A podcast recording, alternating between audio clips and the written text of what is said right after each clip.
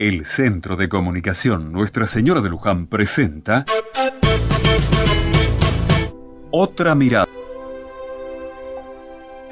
Si alguna vez pasaste por el centro porteño, es posible que hayas visto un hermoso edificio en la calle Rodríguez Peña al 900. Se trata de la Biblioteca Nacional de Maestros. Te quiero leer lo que dice la información que la misma Biblioteca de Maestros difunde. La Biblioteca Nacional de Maestros fue creada en el marco del proyecto modernizador impulsado por la generación del 80 del siglo XIX, el cual se caracterizó por darle un lugar central a su sistema educativo. Dicho proyecto dio un fuerte impulso a la alfabetización, la construcción de escuelas, la formación del personal docente, la compra de libros y material didáctico de avanzada, al estímulo de la lectura y a la creación de bibliotecas y constituyó el basamento de la gran transformación social experimentada por la Argentina moderna.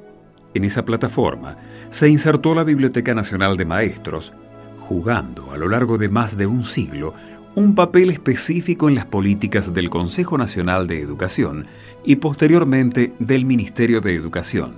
De esta manera, gran parte de la trayectoria que atraviesa esta institución se relaciona directamente con los procesos más generales de la historia política del país, advirtiéndose, desde luego, que no se trató de un avance en línea recta, sino por el contrario, de un trayecto que abunda en marchas y contramarchas y en el que se evidencia la relación que el Estado estableció con su política educativa y cultural a través de las instituciones ejecutoras y reproductoras de estas directivas.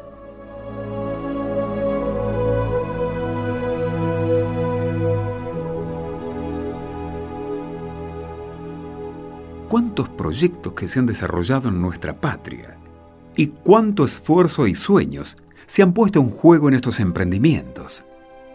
Así se fue construyendo nuestra nación y así sigue creciendo. Aunque haya marchas y contramarchas, los proyectos pueden llegar a concretarse, los grandes y los pequeños.